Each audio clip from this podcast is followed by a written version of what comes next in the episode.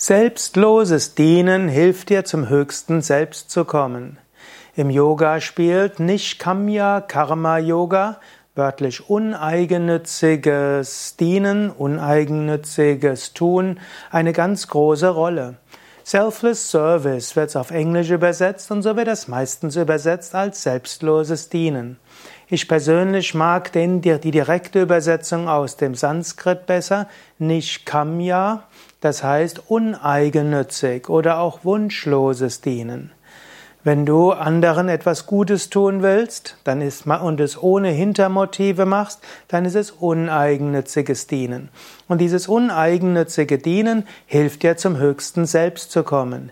Im Yoga sagen wir ja, das Selbst ist in allen Wesen ein, so wie Jesus gesagt hat, liebe deinen Nächsten wie dich selbst. Ich bin in dir, du bist in mir.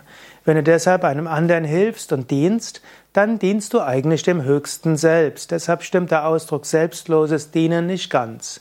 Aber natürlich, Menschen, wenn sie von Selbst sprechen, meinen sie auf das relative Selbst.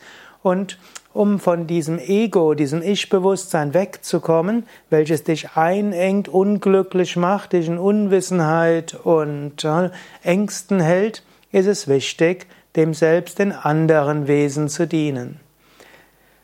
Man weiß heute, dass die Menschen am glücklichsten sind, die sagen, mein eigenes Glück ist nicht so wichtig. Ich möchte andere glücklich machen. Ich will ein sinnvolles Leben führen. Ich will anderen helfen und dienen. Mein eigenes Glück ist nicht so wichtig. Diese Menschen sind die glücklichsten. Menschen, die sagen würden, mein eigenes Glück ist das Wichtigste, jeder ist sich selbst der Nächste, diese sind typischerweise unglücklich. Wenn du tiefes Glück erfahren willst, wenn du die Erleuchtung erfahren willst, wenn du herausfinden willst, wer du wirklich bist, dann ist selbstloses Dienen sehr wichtig. Der große Meister Swami Shivananda hat die Lehren des Yoga zusammengefasst in Serve, Love, Give, Purify, Meditate, Realize.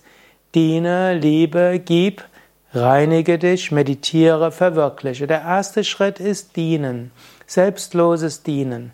Überlege, wem du helfen und dienen kannst, wo du dich engagieren kannst und vergewissere dich immer wieder, dass du nichts dafür bekommen willst.